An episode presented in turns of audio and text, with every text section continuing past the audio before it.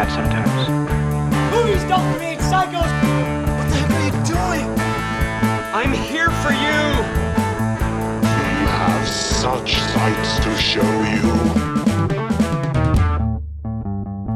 Herzlich willkommen bei Filme zum Dessert. Mein Name ist Christian Grundei und heute habe ich einen Gast hier, der noch nicht hier war. Der Alessandro. Hallo. Hallo. Ja. Hi.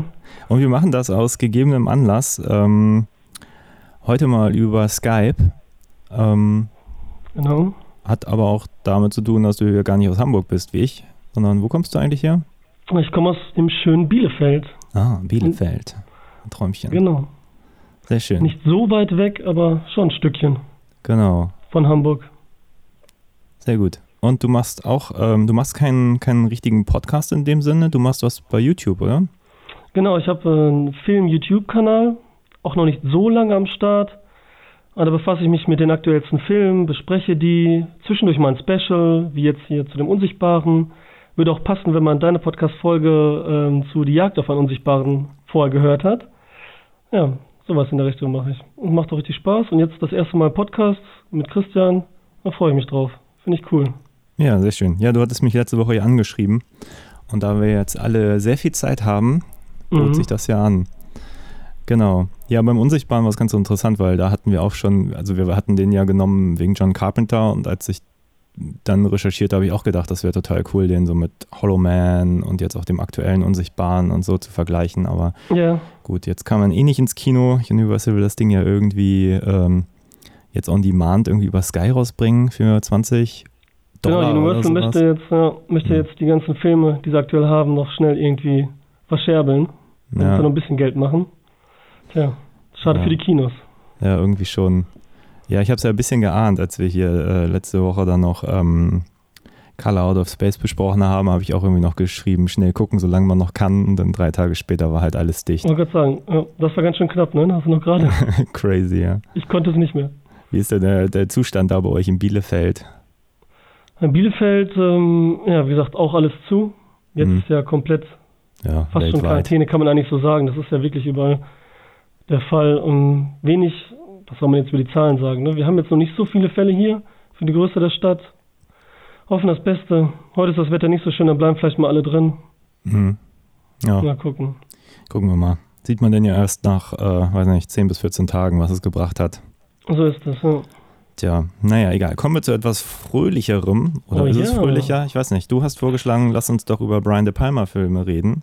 Ja, genau. Und dann habe ich spontan vorgeschlagen, hey, äh, Spiel auf Zeit, äh, beziehungsweise Snake Eyes mit Nicolas Cage, aus gegebenem Anlass. Wir haben ja gerade gesprochen über hier Knowing und äh, Color Out of Space und ich liebe Nicolas Cage.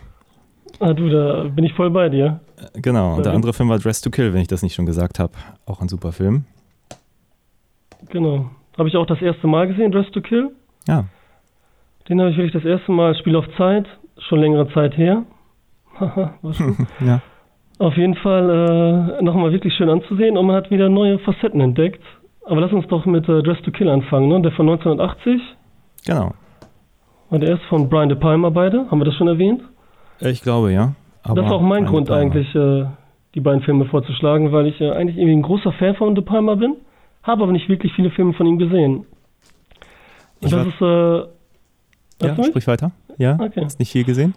Ich wollte Nee, nicht ins genau. Wort fallen. Das ist nur mit dieser Latenz bei Skype manchmal so, da, dann denkt man, jetzt kann man reden und dann spricht der andere Ja, weiter. stimmt. Das Ah, ja, passt das schon. wir sind noch da. Und ich muss sagen, ja, der erste Film mit äh, Brian De Palma, mit dem ich in Berührung kam, war natürlich Mission Impossible. Hm. Ist nicht gerade der typischste Film, aber natürlich gerade so, wie alt war ich da? Zwölf Jahre, 13 vielleicht, die perfekte Zeit. Tom Cruise in seiner Höchstform. Und dann mit äh, Brian De Palma Facetten, mit seinen äh, filmischen Stilmitteln, mit seinen Spielereien und so. Das, das passte gut. Ne? Und Mhm. seitdem äh, fand ich die Brian De Palma Filme geil. Hab aber, wie gesagt, zum Beispiel Dress to Kill noch nicht gesehen, weil ich mir die eigentlich aufheben möchte. Er dreht ja auch nicht mehr viel, macht ja kaum noch was, alle paar Jahre wieder. Ich glaube, letztes Jahr, 2019, hat er einen gemacht. Domino, Ja. das Mhm. war sein, äh, sein letzter. Ich glaube, der kam auch wieder direkt äh, auf DVD oder Streamingdienst. Habe ich selbst noch nicht gesehen. Aber gerade 70er, 80er, 90er hat er ja ein paar Klassiker rausgehauen. Ja, ich wollte gerade sagen, ich, ich war überrascht, wie viele DVDs und Blu-rays ich von dem im Schrank habe. Ähm, halt auch Ja, neueren stimmt. Datums. Er hat ja, die letzten Sachen habe ich auch nicht mehr gesehen, aber ich habe gesehen, ich habe hier den, den Passion von ihm. Das war irgendwie vor ein paar Jahren einer und Redacted Genau, habe ja. ich ja auch noch irgendwo rumfliegen, irgendein Kriegsfilm. Auch noch nicht gesehen. Und dann aber auch hier viele Klassiker, ne? Teufelskreis Alpha, The Untouchables, Der Tod kommt zweimal, Femme Fatale, der war, glaube ich, auch ziemlich toll. Den hat er, glaube ich, Mhm. gleich nach ähm, äh, Spiel, Ah, Spiel auf Zeit. Spiel auf Zeit gemacht. Ja, genau. Ja, Brian De Palma ist ja weniger bekannt jetzt als seine Kollegen, die damals aus dem New Hollywood gekommen sind, wie Martin Scorsese oder äh, Francis Ford Coppola oder ähm, Steven Spielberg natürlich. Und der ist dann halt so ein bisschen untergegangen. Und das finde ich schade eigentlich. Also, dass der nicht, auch wenn er die eben, wie du gerade erwähnt hast, Untouchables gemacht hat, hat Scarface gemacht, äh, eben auch Mission Possible. Aber irgendwie wird er nie der Regisseur erwähnt, ne? Also, das ist immer, der ist ein bisschen außen vor. Ja, ich meine, darüber wird zu sprechen sein, warum das so gekommen ist. Und ich glaube, Spiel auf Zeit, über den wir heute reden, ist daran nicht ganz ähm, unschuldig.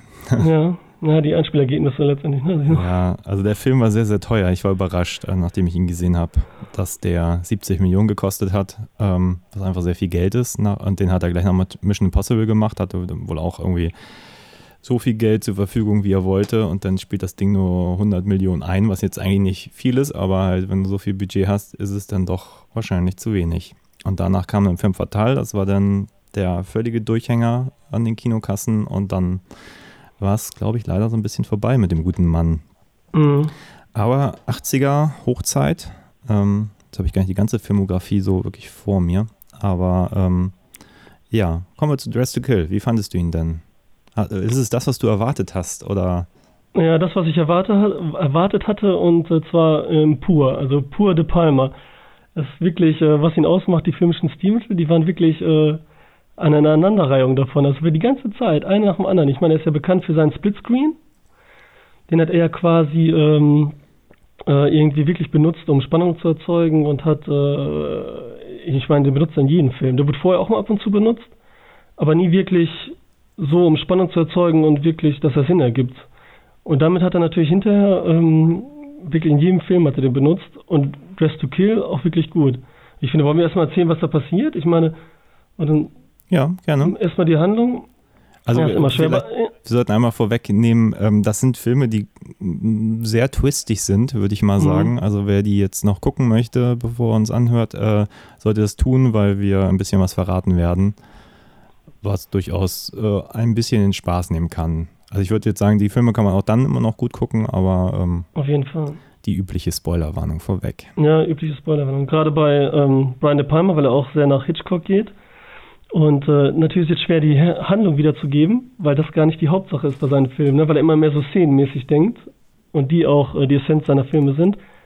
Aber Dress to Kill, wir haben, ähm, wir haben eine ältere Dame, oder sagen wir im reifen Alter, die äh, sexuell frustriert ist, hat einen Mann und einen Sohn, der ist glaube ich auch schon, wie alt ist der wohl so, in den letzten Teenagerjahren, irgendwie sowas die Richtung, hat gerade seinen Computer gebastelt. Ist auch ein bisschen komisch, ist irritierend die Szene, ne? Wie fandest du die? Die war auch so, einfach sehr, ich habe hier was mit binären Systemen, kann auslesen und speichern. Ja, War auch crazy, der oder? Junge ist irgend so ein Genie, der seinen eigenen Computer gebastelt hat, der sich irgendwie 20 Stellen irgendwie merken kann. Ja, also genau. ja, aber auch ein bisschen, die war ein bisschen, ja, die war ein bisschen wir irgendwie, die Szene. Auf jeden Fall. Ähm, Aber es ist, glaube ich, ja, lass uns erstmal den Inhalt machen und später Genau. über die Figuren Ja. reden. Ja. Dann ähm, geht diese Dame zu ihrem Psychiater und äh, gibt ihm halt preis, dass sie halt so sexuell frustriert ist und sich nicht sexy fühlt, ob es an ihr liegt oder an ihm. Ähm, dann äh, daraufhin geht sie ins Museum, hat dann direkt einen äh, schnellen Flirt und steigt dann mit einem Fremden ins Bett bei ihm zu Hause. Daraufhin geht sie wenn, äh, in den Fahrstuhl und will wieder nach Hause. Dort wird sie halt ermordet von einem äh, von einer Frau, die sehr verkleidet ist, sehr vermummt mit großer Sonnenbrille, man erkennt sie kaum. Dabei ähm, beobachtet sie aber eine Prostituierte, die das alles mitbekommt. Und ähm, die Frau entkommt aber. Und die Prostituierte wird dann erst verdächtigt, weil sie halt an dem Tatort war und ähm, das Rasiermesser, das war die Tatwaffe. Die lag auf dem Boden, er hat sie aufgehoben und und und. Dann ähm, wird der Psychiater und auch die Prostituierte zur Polizei gerufen. Dort wird sie halt verdächtigt. Der Sohn bekommt das mit und hört sie da ab und äh, verdächtigt jetzt auch den Psychiater, beziehungsweise meint, dort irgendwas zu finden an der Patienten, irgendeine Verbindung und den Mörder zu fassen. Und äh, ja, es ist schon echt schwer, diesen äh, Inhalt so wiederzugeben. Ne? Man muss irgendwie viele Details äh, mitnehmen, aber nicht zu viel. Dann äh, sind wir bei dem Psychiater in seinem Büro, in seiner Klinik, vielleicht zu Hause. Ich glaube, der ist, arbeitet von zu Hause aus. Und hören dann am Anrufbeantworter ähm, ein Geständnis eines seiner Patienten, dass er diese Frau ermordet hat und auch gesehen hat, dass er beobachtet wurde und möchte diese Frau halt auch erwischen. Ähm, schlussendlich, äh, ja, wie sollen wir da, sollen wir schon jetzt eigentlich alles verraten? Direkt auch in der Handlung? Was meinst du? Ich glaube, das müssen wir nicht. Ich glaube, das da können wir dann drauf eingehen, wenn wir über, über Details sprechen. Also letztlich wird es dann zu so einem Whodunit-Film, Mhm. Dass man einfach rätselt, wer ist der Mörder? Ist es der Psychiater? Ist es jemand Mhm. anders? Ist es dieser andere Doktor oder wen er da später noch trifft? Ähm, Ja. Da gibt es doch ein paar Möglichkeiten. Äh, und ja, die Prostituierte, gespielt von Nancy Allen, ähm, ja, versucht halt den Mörder mit zusammen mit dem Sohn des Opfers, ähm, also diesem Computer-Nerd, halt dingfest zu machen. ja. Und ja, dann passieren Dinge und dann ist natürlich auch ein bisschen die Frage, ähm, geht's äh, Mr. De Palma eigentlich um den Plot oder geht es ihm um andere Dinge? Mhm. Ja, was denkst du denn? Worum geht's in dem Film? ich meine, der Film macht viele Ja. Fässer auf. Ja, der macht erstmal viele Fässer auf. Also grundlegend, wo fangen wir an? Das ist halt das Ding. Erstmal fangen wir an bei der, bei der, bei der Dame. Die jetzt da, ähm, die reife Dame. Was war die von äh, Angie Dickinson oder wie hieß sie? Genau, Angie Dickinson. Spielt, glaube ich, Katie, heißt sie in dem, in dem Film. Und ähm, es fängt alles an wie im kleinen Softporno. Damit können wir anfangen. Das ist ja schon mal das Interessanteste überhaupt. Wir Ja. sehen nämlich äh, eine langsame Kamerafahrt, schöne Musik. Hast sowieso so ein Brian De Palma-Ding, immer offensiv mit der Musik. Und ähm, alles in leichter Zeitlupe. Dann hat er immer diesen shiny Glamour über die ganze Szene gelegt. Ich glaube, das macht er generell bei den Frauen. Also jedes Mal, wenn ich eine Frau sehe, hat er immer diesen typischen 40er, 50er Jahre Look. Dieses shiny Licht, ne? Und, ähm, und sehen dann, wie sie sich selbst befriedigt, während sie ihren Mann beobachtet. In der Dusche. Da haben wir eigentlich schon die erste Assoziation zu Hitchcock, zu Psycho, die ja, welche auch immer wieder selber erwähnt und ja auch direkt zitiert. Und ähm, daraufhin wird sie äh, erwürgt, also die Leidenschaft übernimmt Hand quasi, und sie wacht auf. Beziehungsweise man kann eigentlich gar nicht sagen, ob sie dann wirklich aufwacht, ob das vorher ein Traum war oder ob es eine Fantasie ist, während sie mit ihrem Mann schläft. Das ist nämlich dann die nächste Szene. Ja, Der Mann bleibt auch ganze- wird, ne? Aber Ja, genau, das ist so. Und äh, ihr Mann wird auch, bleibt auch erstmal gesichtslos. Also da sieht man schon so, dass das für sie irgendwie keine Leidenschaft da ist. Ne? Kriegt man ihn zu Gesicht und die Frau dann halt hinterher da unbefriedigt und benutzt äh, liegt. Und ja, das ist erstmal, ne, wissen wir erstmal genau, worum es geht. Die Frau, Sehnsüchte, Charakter ist schon mal klar. Bis dahin auch wenig Worte gesprochen, überhaupt hier wenig gesprochen in dem Film zu Anfang. Und das macht auch Brian De Palma mal gerne über visuell alles zu erzählen. Und das ist eigentlich das Tolle auch an ihm. Richtig filmisch. Und er macht halt Filme und erzählt halt weniger Geschichten. Und das ist halt dieses kleine Ding jetzt. Dann sind wir nämlich dann im Museum. Also sagen wir erstmal erst mal beim Psychiater, ne? Genau, da öffnet sie sich ja ihm erstmal. Und sagt halt, ne, dass sie frustriert ist. genau, gespielt von Michael Caine. Ähm, Mhm. Damals auch in der Hochzeit. Ja, das ist so, wenn man den Film heute sieht. Ey, gut, ich habe den mal vor Jahren gesehen, aber ich habe mich wirklich jetzt an nicht mehr viel erinnern können, außer ich sag mal so ein paar, paar Bilder, die ich im Kopf hatte. Und ich Ja. sehe Michael Caine und denke mir, ja, er ist der Mörder. Ähm, Ja, das ist. naja, gut. Aber äh, ja, er macht's gut. Er ist, ist, äh, ist ein sehr guter Psychiater. Äh, damit hast du ja auch schon den, den, das Ende vorweggenommen, beziehungsweise die mit, Ja. kann man so sagen. Äh, haben sich wahrscheinlich auch schon fast alle gedacht. Genau, wird gespielt von Robert Elliott heißt er, glaube ich. Und ähm, sie öffnet ihm halt so, öffnet sich, öffnet sich ihm und sagt, sie wäre sexuell frustriert. Was sagt er denn darauf nochmal? Er sagt, und sie fragt auch, würden sie mit mir schlafen? Das ist ja schon dieser erste Anreiz. Jedes Mal, wenn sie, wenn er sexuell erregt wird, schaut er dann in den Spiegel, weil er dann mit seinem inneren Ich konfrontiert wird. Dann schaut er auch in seinen, hat er so einen kleinen Tischspiegel. Ich glaube, würde heute, würde man heutzutage auch nicht mehr haben. Hm. Wie so ein kleines Gebild auf dem Schreibtisch stehen und schaut dann jedes Mal. Ja, wir müssen jetzt einfach auch vorwegnehmen, oder? Was meinst du? Ja, es, Wollen wir es nicht einfach sein, damit wir auch direkt schon die Analyse und Ja, also ich glaube, was heißt, ja, also ich glaube, man, man, man, man ähm, also wie gesagt, wir haben ja vorher gespoiler, äh, die Spoilerwarnung genau. ausgesprochen, Michael das passt schon. ist der Mörder. Genau. Er ist der Mörder und jetzt kommt es noch besser. Es wird nie direkt erwähnt, aber eigentlich ist er auch schizophren. Äh, nicht schizophren, sondern gespaltene Persönlichkeit. Hat ja. er schon. Also ich würde sagen schon, weil, genau, das ist mir das Ding jetzt. Er hat mit zwei Personen. Die eine Person ist äh, ein Mann, der eigentlich eine Frau sein möchte. Und die andere Person ist ein Mann. Einfach. Die männliche Seite. Das ist natürlich jetzt so ein bisschen verspielt eigentlich. Ich kann jetzt nicht in die direkte Psychoanalyse gehen. Deswegen, das ist so eine verschwimmende Grenze.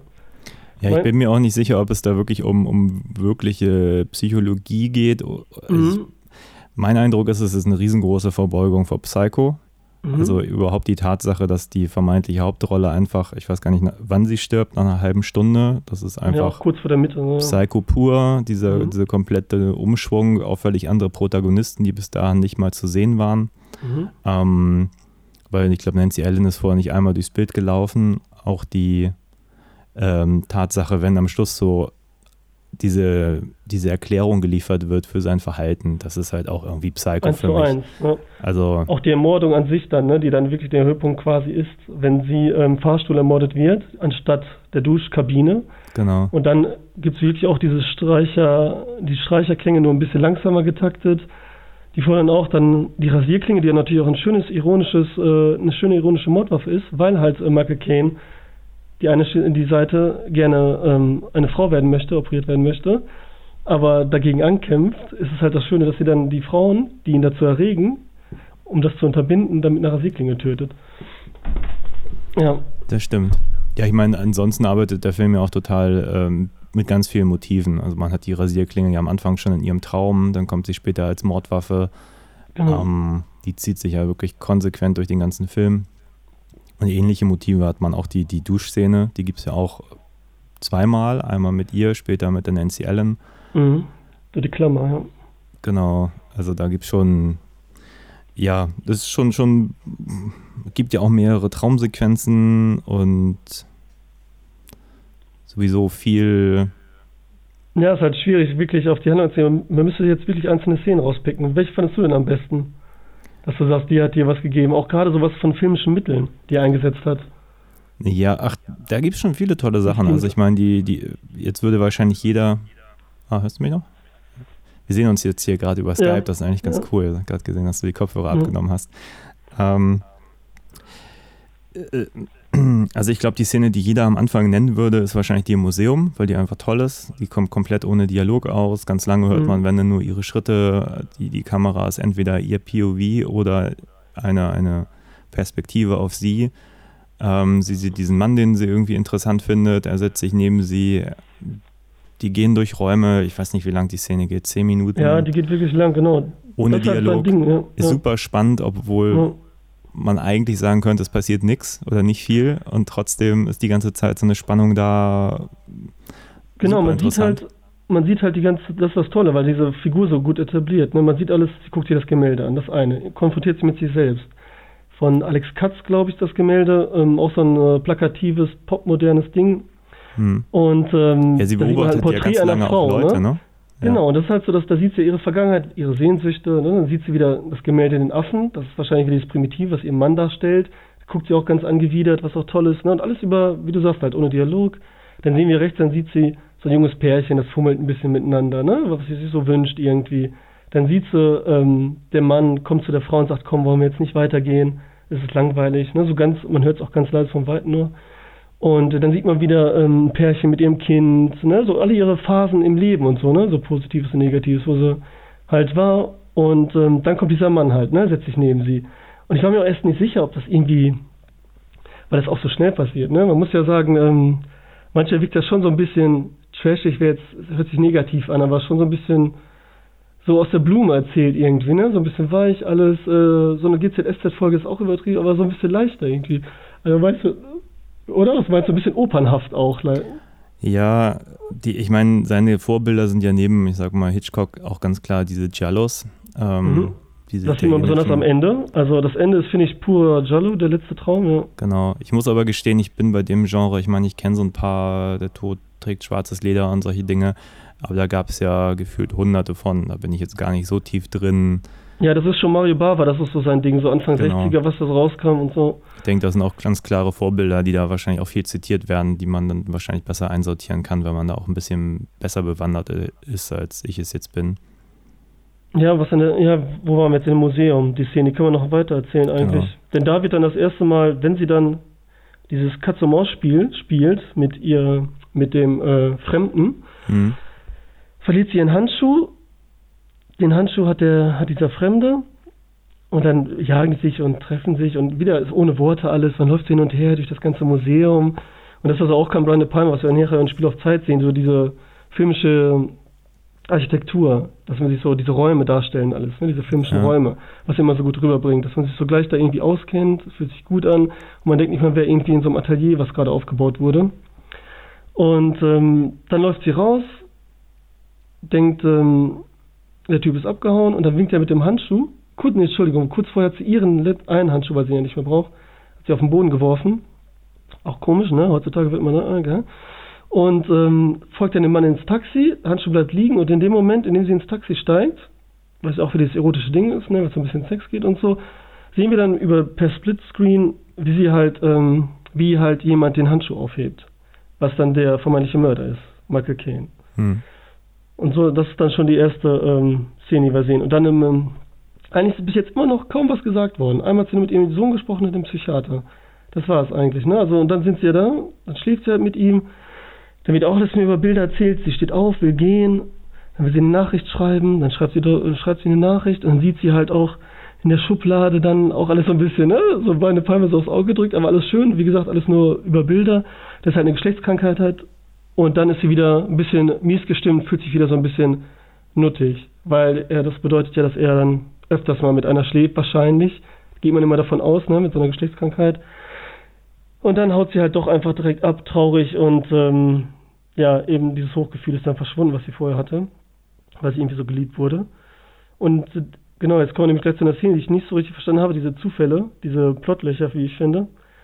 Ähm, sie geht in den Fahrstuhl und dann, was äh, Brian De Palma wieder schön macht, merkt sie, dass sie einen Ring ähm, vergessen hat Mhm. auf dem Schreibtisch. Und dann macht er diesen Splitscreen. Eigentlich denkt man so, hier auf das, aufs Auge gedrückt, ne, wie jetzt hier Splitscreen.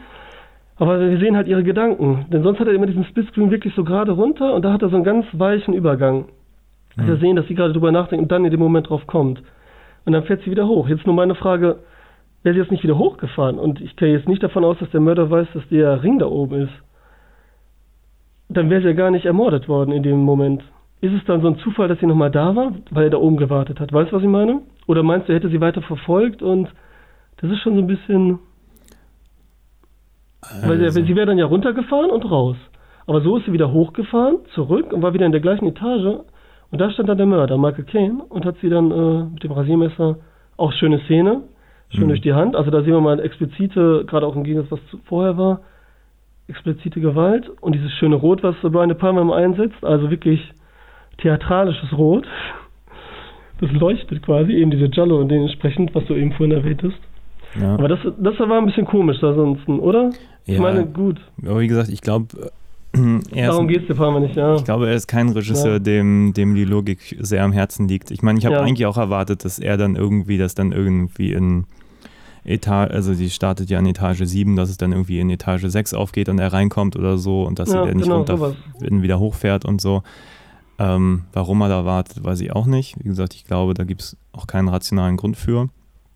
Außer, dass er sie ja nicht erwischt hat. Man sieht ja vorher schon die Kamera auf den Fahrstuhl fahren Mhm. und dann geht die Tür aber zu und er kommt nicht mehr rein. Ja.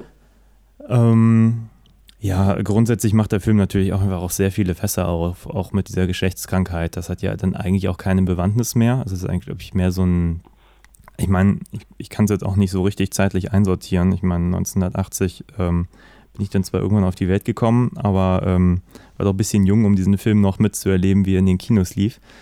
Ähm, und aber diese Frauenrolle, eine ältere Dame, die ähm, ja unzufrieden ist mit ihrer Sexualität und ähm, eigentlich das frei ausleben möchte, War schon modern, oder? können wir schon du? vorstellen, dass das nicht so häufig im Kino gab und dann auch Ja. nicht so explizit. Also der Film ist ja relativ explizit.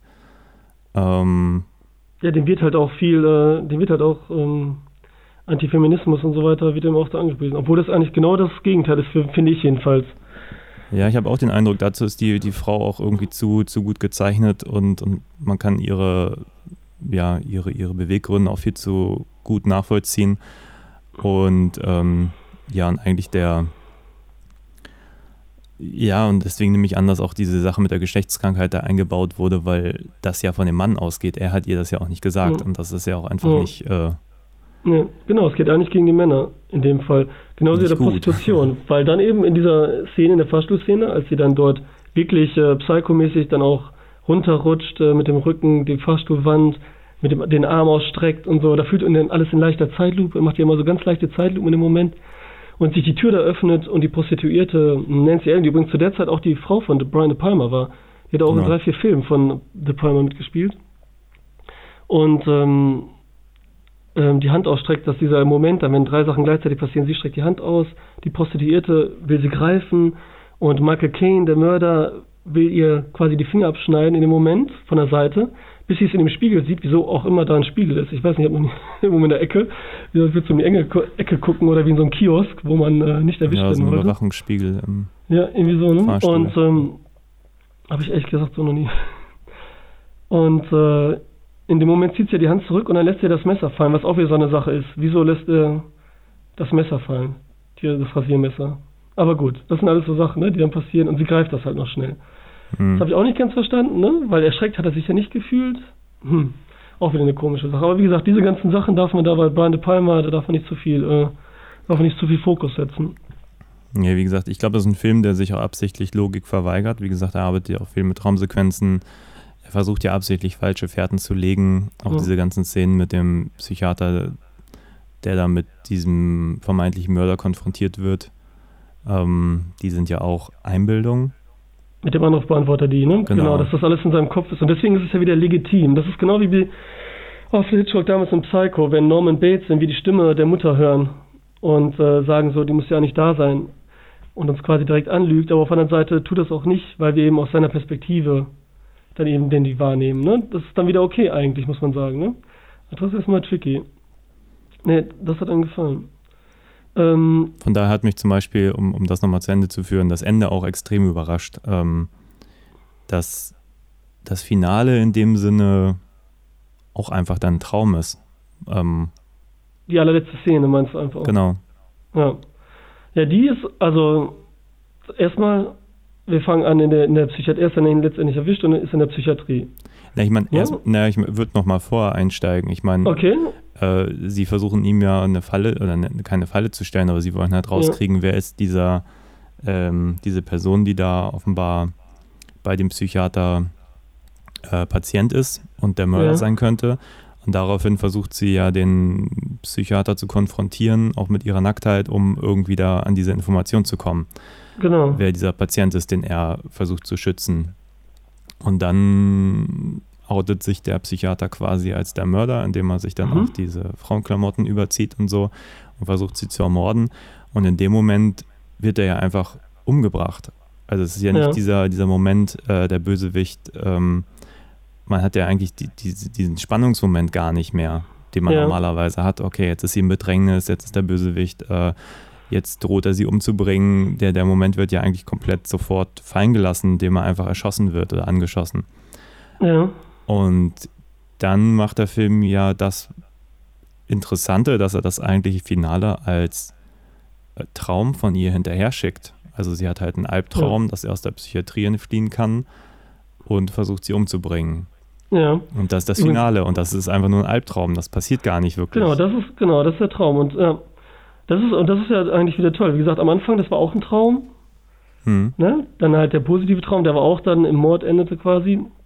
Und das Ende ist äh, das gleiche. Sie träumt auch, sie ist glücklich. Jetzt mal in dem Traum, dass sie den Typ erwischt hat, ist wieder frei. Was auch wieder dann, und dann wird, kommt Michael Caine bringt, äh, aus der Psychiatrie. Die Szene übrigens mega Giallo ist, also das ist auch so ein gotischer, barockartige Säulen stehen da und das sieht sowieso schon alles so äh, traumartig Ich aus. habe kurz Dann gedacht, wenn die Kamera so hochfährt, so Arkham Asylum mäßig. Ne? Ja, aber so. wirklich, genau, das kam so Oben rüber. steht dann der so. Joker und winkt Ja, oder so. stimmt, das, das hat irgendwie so ein bisschen Tim Burtons äh, Batman so irgendwie vorweggenommen. Ne? Hm. Ähm, Und genau, dann kommt er, dann haben wir erstmal so eine Szene, die hat mich total an John Carpenters Anfang erinnert. Wenn der Junge aus der Point of View dann äh, ums Haus geht, in die Zimmer, äh, in die Fenster schaut und er dann ins Haus einbricht und sie halt ermordet. Das war eigentlich fast eins zu eins, aber dabei war John Carpenter nur zwei Jahre vorher Halloween.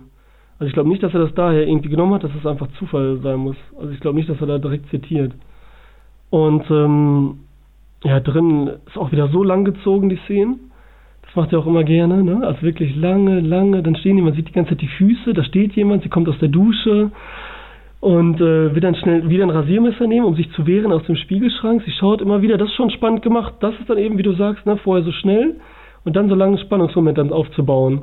So, okay, der gar nicht echt ist, ne? Und dann wieder, ne, Felix, und dann ähm, sind die Schuhe leer, wenn sie um die Ecke schaut und der Mörder kommt von hinten und äh, rasiert sie quasi einmal durch die Kehle. Hm. Und dann wacht sie auf. Das ist natürlich auch wieder nicht nur so ein Finale gehabt zu haben, sondern dass sie nie, obwohl ähm, davon frei sein wird, ne? Von diesem Bösewicht, dass es immer verfolgen wird. Das kannst du dann auch so nehmen, ne? Dass dann noch was übrig bleibt. Michael Caine. Weil ich weiß ja auch nicht, ob er jetzt wirklich gestorben ist in der Szene oder ob er dann äh, irgendwie noch überlebt hat und irgendwie wirklich in irgendeine Psychiatrie gekommen ist. Ich weiß nicht, wird das irgendwie klar? Ich glaube bin, nicht, ne? naja, die Frage ist natürlich auch so ein bisschen, wo fängt dann der Traum wieder an? Traum an, ne? Also auch diese, diese finale Erklärszene, also vor der Traumsequenz, die ist halt auch so seltsam.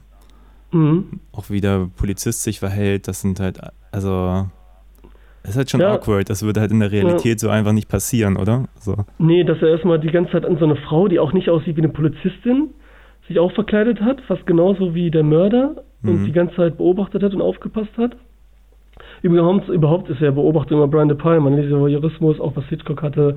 Der Sohn macht ja auch zwischendurch, bastelt so eine Kamera zusammen und äh, Ja, die am Fahrrad versteckt, ja, ganz großartig. genau, das ist ja. auch schon alles, ne? Und dann auch wieder So ein bisschen Blowout, so ein bisschen vorweggenommen, den hat er, glaube ich, Genau, danach ja, gemacht. ja, ja. Und, ähm, ja, wo war ich jetzt stehen geblieben? Wir waren am Ende, ach ja, der Polizist, genau, und dass er dann sagt, auch so, überhaupt geht er, steht er dann wieder über dem Gesetz, wenn er dann sagt, hier geh du mal und brich da ein und hol mal die Daten und guck mal nach und so, ne? Das ist ja auch schon komisch gewesen eigentlich und hinterher das alles so gut gefügt hat. Ja, also der Da ganze hast du Film, schon recht, ja. ich, ich, ich würde ihn mal so ein bisschen einsortieren, so als, als sehr intellektuellen Filmemacher, der halt ein bisschen wie Tarantino seine, seine Vorbilder nimmt Ja. und die irgendwie so ein bisschen verwurstelt in, ein, in, in Filme, die ähm, ja gar nicht mal so Handlungslogiken folgen, sondern eigentlich mehr so einer, so einer thematischen Logik. Also auch, dass äh, auch der Sohn so genial ist, dass er da der, ich meine, in der allerersten Szene, wo man diesen, diesen Jungen da im Polizeirevier sieht, äh, hat er ja gleich eine, eine Vorrichtung, um das Gespräch mitzuschneiden und mitzuhören und äh, Ja, das ist schon wirklich wie er dann auch mit der Kamera, dass er die selber bastelt mit den, wann, wie viele Sekunden, ne, schon hier mit so. Und ähm, das ist ja auch, da wird auch am besten, wenn er den, äh, die Polizei abhört, mit seiner ähm, gebastelten äh, Einrichtung da, sehen wir das erstmal so richtig den Splitscreen auch. Den fand ich auch richtig gut. Diesen Fokus-Splitscreen. hm, Ne, wenn er die Tiefen, wenn ganz hinten was scharf ist und ganz, ganz weit im Vordergrund scharf, hier mit dieser Diopterlinse. ja, wo man da genau. einfach quasi, ne? Und äh, das benutzt halt auch äh, zu häufig, also das ist wirklich zuhauf. Und Mhm. es wirkt auch, ich finde das auch mal richtig gut. Ich weiß nicht, es macht mir an, auch wenn es so oft ist und sehr plakativ irgendwie ist, aber es hat eine richtige Wirkung, ne? Also es wird auch relativ selten eingesetzt, das machen zwar eingesetzt, das machen zwar wirklich alle, auch in Spielberg und äh, ach, wirklich alle, aber ähm, das hat mir immer gefallen, also er macht das wirklich oft. Meinst du nicht? Oder fandest du noch irgendwo eine Szene, wo auch die, gerade die filmischen Stilmittel besonders eingesetzt hat? Oh, ich fand das durchweg ähm, auf einem extrem hohen Niveau. Also viele Szenen waren super spannend, einfach auch visuell. Auch diese Fahrstuhlsache, auch mit diesem Spiegel. Also in dem Moment hinterfragt man das nicht, warum da ein Spiegel in diesem Fahrstuhl hängt. Klar, im Nachhinein Mhm. denkt man sich so, ich habe noch nie einen Fahrstuhl mit so einem runden Spiegel an der Decke Mhm. gesehen. Aber in dem Moment macht das alles Sinn und es funktioniert einfach total gut. Das sieht, also wie gesagt, sie sieht ja am Anfang nur die, ähm, die erstochene Frau auf dem Boden, die dann noch um Hilfe schreit und will ihr auch noch helfen. Und dann sieht sie halt irgendwann im Spiegel, dass da aber auch noch äh, der Killer, die Killerin, die vermeintliche, sich auch noch mit im Aufzug befindet und zieht dann ja auch schnell nur die Hand raus. Ähm, Ja, ja, und das ist ja auch jetzt, wo wir nochmal bei dem Frauenbild sind, weil der Mann nämlich abhaut, hm, der Schisshase, und sie da steht und helfen will. stimmt, ja, und genau. ja, und sie ist halt, sie ist Prostituierte, das könnte man ja so ein bisschen, ne? Von der Gesellschaft her etwas niedriger ansetzen, so von der, ne? Ah, hier nur so eine Prostituierte. Dabei sehen wir dann hier in Nancy Allen eigentlich eine mega taffe Frau, die auch richtig viel Kohle hat. Die bestellt auch mal zwischendurch ein paar Aktien, hat ein paar Gemälde und kennt sich in Kunst aus und glaubt so, oh, ein paar, äh, ein paar Jahren ist das richtig was wert und das steigert sich noch. Die Wohnung ist riesengroß, wie man sieht. Also die ist richtig tough drauf und die ist auch, weiß auch, was sie macht und macht das nicht, weil es nicht anders geht. Sie sagt auch, äh, Männer finden mich toll und bla bla und ne. Und ich Mhm. mache meine Sache gut und so weiter. Deswegen glaube ich nicht, dass da ähm, irgendwie die Frauen schlecht gemacht werden. In dem Fall. Nee, aber es ist eigentlich auch ganz schön, weil der Film so viele so, ich solche, solche Haken schlägt, die man einfach nicht erwartet. Also als ich sie das erste Mal gesehen habe, hätte ich nicht gedacht, dass sie da eine Prostituierte ist. Ja. Ähm, sondern das kommt dann erst später in dem Dialog mit dem Gut, sie ist Polizisten jetzt auch raus. eine Edelprostituierte, oder wie man sie nennt. Ne? Also ist jetzt auch nicht die von der Straße. Deswegen wahrscheinlich auch in dem Haus, das sagt sie auch selber immer. Aber trotzdem, ja, das denkt man wirklich nicht. Man denkt, das wäre ein ganz normales Gespräch da und dann haut der Typ ab und äh, es wird erst im Nachhinein so richtig klar. Ja, was haben wir sonst noch Schönes zu dem Film zu sagen? Gibt's da noch was? Ähm, nee, also ich muss sagen, ich fand, fand ihn super interessant, äh, super Ja. spannend auch die ganze Zeit. Also ich habe, äh, Das war ein Film zum zweiten Mal gucken, unbedingt. Also wirklich, also gerade auch wenn man das Ende weiß und nicht selber ähm, vorwegnimmt, sich vorwegnimmt und drauf kommt, dann Mhm. nochmal die kleinen Hinweise zwischendurch.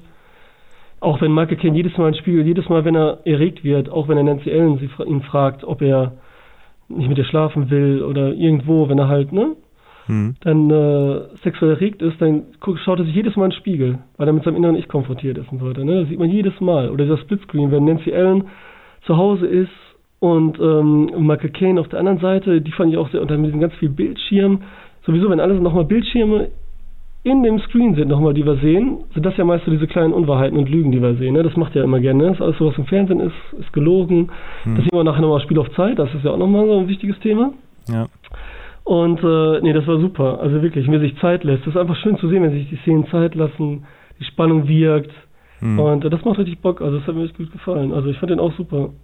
ja. Ich habe ihn halt zuletzt zu Uhrzeiten mal gesehen und ich konnte mich wirklich an wirklich nicht mehr viel erinnern. Ich meine, klar, die, diesen Mord im, im Fahrstuhl, den behält man und sonst hatte ich nichts im Kopf und ich habe ja im Rahmen dieses Podcasts und auch hier der, des Bandex-Podcasts äh, jetzt relativ viele Filme in letzter Zeit mal wieder gesehen, so nach 20 Jahren. Und viele Filme, wo ich die Erinnerung hatte, äh, wo, ich, wo ich mich nicht mehr an viel erinnern kann, habe ich dann festgestellt, okay, diese Plotlosigkeit geht mir manchmal extrem auf den Senkel, weil die- also, weil es einen Grund gibt, warum man sich an die Filme nicht mehr erinnert. Aber in diesem Fall kann ich das überhaupt nicht sagen. Also ich bin total begeistert. Also super Ja. Film. Ich habe mich ein Ja. bisschen geärgert. Ich habe hier diese, diese normale MGM-DVD, was nur die Ja. R-Rated-Fassung ist. Ähm, in England gibt es wohl von Arrow Video auch die Unrated, die wohl auch schon x-mal im Fernsehen lief. Naja. Aber ich habe jetzt über, über Prime, äh, da war der MGM-Channel ah, 14, 14 Tage gratis, Oh. hatte ich noch die Möglichkeit. Gab es leider, doch, da gab es die Tonspur, da gab es die englische. Das habe ich aber erst hinterher gesehen, weil Spiel auf Zeit habe ich mir genauso auf Prime. Ich habe die DVDs leider alle nicht oder Blu-rays. Hm. Und da gab es nicht die deutsche Tonspur, äh, die englische, die Original. Und davon bin ich dann auch bei Just to Kill ausgegangen, habe es hinterher gesehen und habe mir dann einfach nochmal, weil ich sowieso nochmal gucken wollte, ein paar Szenen dann einmal im Original angeschaut. okay. Was, da war das gut. Ja, das ist aber natürlich die, schade. Die, die Schnitte sind auch, glaube ich, nicht so schlimm. Also, Ja, wird wahrscheinlich auch, ja, wortwörtlich Schnitte, ne? Das wird wahrscheinlich dann minimal. der Rasierklinge. Ja. Ja, ein bisschen expliziter an ein, zwei Stellen, aber nicht schlimm. Naja. Gut, äh, wollen wir so bei denen schon mal erstmal abschließen, so mit so einer, so einer vorläufigen Bewertung? Was Ja, gerne. du ihnen denn geben? Zehnerpunkte, ne? Machst du immer. Ja, du darfst auch darfst auf 5er Ja, oder ach, 7,5er. Ganz ehrlich, äh, 8 von 10. Ja, Mhm. ja, ja, den Auch würde ich deine anschließen. Richtung? Ja, Ja. 8 von 10. Bin ich voll dabei. ich, glaube ich, Also auch in der IMDb angeklickert. Ah, Ja, ja. Bist du auch bei Letterboxd? Mal so eine Zwischenfrage? Ja, angemeldet, aber ich, äh, ich benutze das Hm. nicht regelmäßig. Ich vergesse Okay. es immer, obwohl ich das eigentlich äh, ganz cool finde. Ja, ist es auch sehr cool. Also ich mache das regelmäßig und äh, bin auch froh über diese App, muss ich schon sagen.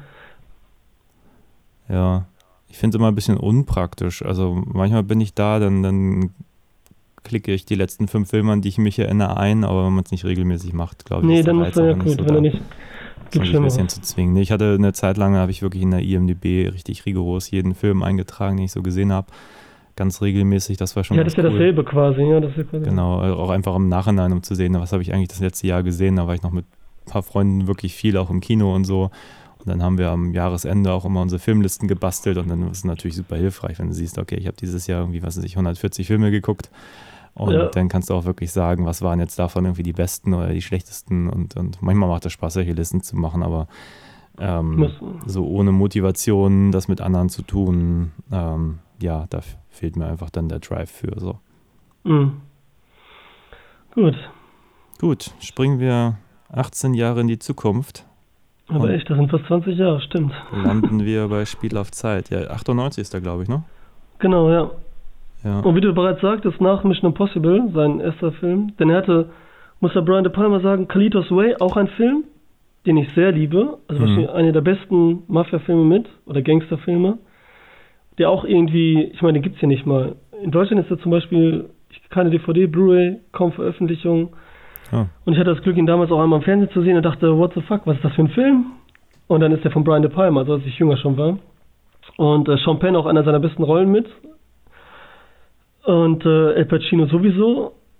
Und ähm, der, den muss man sich reinziehen. Also der ist auch total untergegangen. In der Filmwelt, klar, jetzt wir oder so kennen den, aber sonst äh, weiß keiner über den Bescheid. Kennen nur ähm, Der Pate, die kennen nur Goodfellas, ne? In allen Ehren, die finden, aber Kalitos Way ist auch wirklich gut. Und Brian De Palma meinte halt selbst, der Film ist perfekt. Das ist sein Film. Und danach konnte er nichts Besseres mehr machen, nur noch mehr einbringen, also einen Hit landen. Und dann hat er Tom Cruise angefragt. Und dann äh, war alles perfekt. Dann hat er halt wirklich einen großen Hit äh, gestartet. Ich meine, das war damals die Zeit von Tom Cruise. Da gab es ja auch, da wurde gesagt, äh, es gibt nur drei Schauspieler, die wirklich Geld einbringen. Und die Mhm. Liste bestand aus Nummer 1 Tom Cruise, Nummer 2 Tom Cruise und Nummer 3 Tom Cruise. Das wurde damals genannt zwischen den Studios und so weiter. Ne? Das war so das Ding. Und der hat jetzt, den hat jetzt Brian De Palma. Und da, ähm, ja, der hat funktioniert und dann kam halt dahinter Spiel auf Zeit. Wie du bereits sagtest, der war relativ teuer und hat dafür zu wenig eingenommen. Ich weiß nicht, Nicolas Cage, ob der vielleicht auch viel da verbraten hat, weil der auch auf seiner Hochzeit war. Kurz vorher Con Air, The Rock, Face Off ein. Jahr davor. Das war schon wirklich, äh, ich meine, wegen Nicolas Cage ist dann damals mein Bruder auch. Ich bin da nicht im Kino gewesen, aber das weiß ich noch ganz genau. Und der fand den auch geil damals. Ne? Und er ist noch jünger als ich und ich bin 84er Jahrgang. Sprich, der war 14. Durfte den überhaupt schon sehen damals? Hm, ist der ab 16? Ich weiß es gar nicht. Der jetzt? Egal. Ähm, Spiel auf Zeit. Ah, äh, naja, jetzt hat er eine 12er-Freigabe, aber keine Ahnung, ob Okay. er damals vielleicht eine 16er hatte. Ja, ich glaube, da ist aber nichts Explizites, ne? Ein bisschen Blut wieder, ein bisschen farbiges. Ja. Ja, möchtest du diesmal den Plot erzählen? Okay, worum geht es in Spiel auf Zeit? Also wir folgen in einer ziemlich, also ähm, es geht um einen Boxkampf oder das Setup ist ein, ein Boxkampf in einem großen Boxstadion.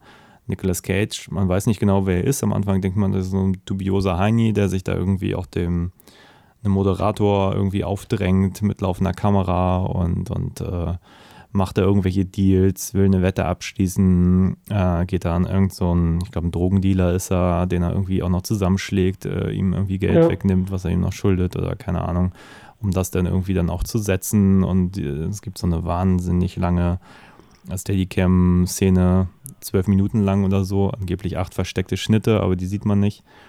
Ähm, und ja, in der Zeit äh, der völlige Wahnsinn, wie er da durch dieses ganze Boxstadion rennt, bis er dann. Ja. nachher am Ring landet, äh, seinen besten Kumpel trifft, der so ein, was ist der, ähm, So ein Marineoffizier, so ein Commander. ja, irgendwie. so und der ist halt für die Sicherheit, genau, der hat so einen Marineanzug an. Und ist auch ein bisschen, damit jeder genau weiß, wer wie ist, ne? Ich Ja. meine, da kommen wir dann hinterher drauf, aber ähm, das ist ja Gary äh, Sinise hm, und der heißt in dem Film Kevin Dunn. Übrigens gibt es einen anderen Schauspieler hier, diesen Journalisten, der den ähm, Journalisten spielt, der auch bestochen wird von Nicolas Cage. Der heißt in Wirklichkeit Kevin Dunn und spielt damit. Also nur so was Witziges, Fun Fact nebenbei. Ja, okay. Ähm, und ähm, wir sehen halt, er ist auch der Verteidigungsminister, ist bei diesem großen Boxkampf in Atlantic City, in diesem großen Spielcasino auch, wo das stattfindet. Und er ist halt für die Sicherheit verantwortlich. Und äh, wir sehen dann auch in dieser langen Fahrt, ähm, dass die beiden beste Freunde sind und sich schon lange kennen. Und ähm, ähm, jetzt nur vom Plot her, er wird abgelenkt, daraufhin wird der Verteidigungsminister erschossen. Zwischendurch hat er mit einer sehr blonden Frau gesprochen, gebleached quasi. Und äh, die ist aber verschwunden und die wollen sie jetzt suchen, weil sie glauben, dass sie damit äh, irgendwie, dass sie da in Verbindung steckt, irgendwie die Drahtzieherin ist, weil den, den eigentlichen Schützen, den hat nämlich äh, Kevin Dunn, der Marineoffizier, den hat er nämlich erwischt. Und darum geht es jetzt in dem Film eigentlich. Dann das ist alles ein kleiner, ein kleines Kammerspiel quasi, was auch wieder schön ist. Ja. Ähm, was, was ich auch einfach liebe, wenn es sich alles in einem Ort abspielt. Und wir auch schon vorweggenommen hatten, dass es fast, ähm, fast in Echtzeit gedreht ist eigentlich alles. Genau. Ein sehr teures wir ja- Kammerspiel für 70 Millionen. Ja. Ja, auf jeden Fall. Ja, das größte Kammerspiel. Wie gesagt, ein Casino, Atlantic City. Und jetzt können wir eigentlich mit der, auch direkt mit der, ähm, mit der langen ähm, Plansequenz einsteigen eigentlich, ne? Die so wunderbar alles erzählt einfach. Also Genau. da sinniger kann man äh, das nicht Ich, machen. ich würde noch, ich würd noch einmal vorwegnehmen, dass ja dieses ganze Setting ja auch einfach ähm, etabliert ja am Ende dieser ganzen Plansequenz ja unfassbar viel. Es gibt diese dubiose rothaarige Frau, der sein, sein Freund folgt äh, und deswegen kann der auch nicht eingreifen, als der Verteidigungsminister erschossen wird. Er bringt dann wiederum den Attentäter zur Strecke. Ähm, dann gibt es eine blonde Frau, die irgendwas mit diesem Verteidigungsminister getan hat, während er sich irgendwie Genau. auf den Boxkampf konzentriert hat, auch noch angerufen wurde. Nebenbei hat er auch noch mit irgendeinem Cheerleader oder sowas geflirtet. Ähm, da passiert einfach unfassbar viel gleichzeitig, was natürlich dann für den weiteren Verlauf nach dem Mord, ähm, das ganze Ding wird abgeriegelt. Ähm, die blonde verdächtige Frau kann nicht aus diese, diesen Räumlichkeiten. Äh, es gibt ganz viele Twists, äh, was dann Figuren machen und tun ja, und so. viele Und dann wird halt versucht, diesen Mörder zu fassen, beziehungsweise irgendwann wird es dann relativ schnell klar, wer dafür verantwortlich ist und dann geht es äh, um andere Dinge, so, genau. Aber ja, ähm, der Film verbrät leider äh, unfassbar viel Potenzial ganz am Anfang, was ich äh, dramaturgisch auch damals bei der Erstsichtung ein bisschen schwierig finde, aber es ist Ja, eine meinst du? unfassbar tolle Szene, diese zwölfminütige Sequenz. Genau. Ich finde erstmal, bringt ihn eine tolle Atmosphäre. Wie du schon gesagt hast, die etabliert das ganze Casino. Und das Wichtigste, die Charaktere. Erstmal Nicolas Cage, der hier total Nicolas Cage sein darf. Total furios und dann wieder schon mit diesem Hawaii-Hemd und rennt rum. Am Anfang, wir sehen ihn, dann wird er hier, ähm, ähm, bettet er hier ein bisschen, äh, wird da bestochen, läuft dann ähm, auch ähm, Drogen, die er noch Geld äh, schuldet, läuft er hinterher, bleibt aber ganz chillig, obwohl er wegrennt. Da sehen wir auch schon, er kennt sich da aus, weil er weiß, da ist nämlich eine Sackgasse. Dann dreht er sich irgendwann um und zeigt, dass er auch noch Polizist ist, wo wir überrascht sind, weil so ein Kerl ist Polizist, ne, ist Polizeidetektiv. Dieser Kontrast, es wird so alles erzählt. Dann wird er angerufen zwischendurch, die ganze Zeit hitzig. Wurde auch zwischendurch, dachte ich, an Uncut Jams. Da war alles immer, hast du ihn schon gesehen mit Adam Sandler? Nee, noch nicht. Achso, da ist auch so viel los die ganze Zeit. Man ist immer unterwegs und äh, tausend Informationen. Egal, man kriegt selber einen Herzinfarkt quasi. Und so ist es hier auch. Und Nicolas Cage wird angerufen. Erst von einer Frau. Er nennt auch den Namen. So, ja, ja, ich freue mich auf dich heute Abend, ne? Monique oder so, keine Ahnung. Dann ruft noch mal eine Frau an. Ja, ja, ich komme und so, koch doch das und das und sag meinem Sohn und so. Dann sehen wir schon, er geht fremd. Er hat eine Frau, er hat ein Kind, dann besticht er, Ja. äh, wird er bestochen und und und. Also und ist so ein Aufschneider, Macho, alles wird etabliert. Wir wissen genau, wir sehen hier den ähm, Journalisten, den Presseheini, gespielt von Kevin Dunn. Wir sehen äh, kurz den Boxer, weil er grüßen will und so weiter. Und das ist jetzt die ganze Plansequenz folgen wir auch, die auch schön einfach choreografiert ist. Und ähm, folgen wir, das ist die Perspektive von Nicolas Cage, auch wichtig für den Verlauf des Films, immer aus seiner Perspektive sehen, was du auch eben meintest, während die ganzen Sachen gleichzeitig passieren, während des Schusses, dass wir ähm, eben seine eingeschränkte Sicht haben. Und ähm, was sehen wir noch? Wir sehen dann eben, wie er seinen Freund trifft, den Militärheini, hier ähm, Gary Sinise. Und ähm, dann wird nochmal alles wiederholt. Er sagt so, na, wie geht's der Freundin? Wie geht's der Freundin und deiner richtigen Frau? Dann denke ich, wieso drückt er uns nochmal diese Information nochmal direkt aufs Auge über Dialog, was De Palma ja nicht macht, aber er möchte uns damit ja nur sagen, dass er ihn gut kennt, dass es wirklich gute Freunde sind. Das ist auch schon mal, wir wissen genau, die kennen sich lange, die wissen alles übereinander, das ist eine richtige Freundschaft, eine lange. Und ähm, ja, dann passiert der, dann kommt der erste Schnitt und ich hatte es noch so in Erinnerung, dass der Schnitt kommt, wenn wirklich der Schuss fällt. Aber es ist noch kurz vorher. Und die ganze Zeit haben wir auch keine Musik. Die Musik fängt kurz vorher an, bevor der Schnitt ansetzt und bevor der Schuss fällt. Und der erste Schnitt sehen wir dann, müssen wir aufwirken, wenn er auf die Kamera schaut. Die Kamera, die oben lang schwebt, die am Ende der Beweis ist dafür, wer der wirkliche Mörder ist. Das können wir jetzt ja eigentlich auch schon sagen, oder? Ja, es ist meistens der Star. Es ist meistens der andere Star, ne? Gary Ja, Sinise. meistens- ja. Gespoilert. Der ist es nämlich, ja. Der gute, gute Freund, ne? Und, ähm, Ja, Ja, das ist ein gut- bisschen das Problem bei beiden Filmen, dass man natürlich, wenn man, wenn man so eine bekannte Person in so eine Rolle packt, ähm, also, weiß ich nicht, überhaupt schon eine Person von Anfang an in diesem Suspense-Film, ne? Das ist halt das Ja. Ding, ja. Aber die machen es auch früh klar eigentlich. Ja, Ich meine, irgendwann geht er dann hier in die, ich sag mal, so einen Nebenraum, so einen Nebengang, irgendwo hin, wo sonst keiner ist. Und dann macht er die Tür zu und da ist schon so eine rote Leuchte. Der rote äh, wird ganz rot beleuchtet, guckt auf einmal ein bisschen böse. Und dann ist er, da, da ist der Böse. Und daraufhin sehen wir die Rothaarige, die ihn angeblich abgelenkt hat. Und halt den Typen, den wir auch vorher während der Plansequenz sehen, der die ganze Zeit rumschreit.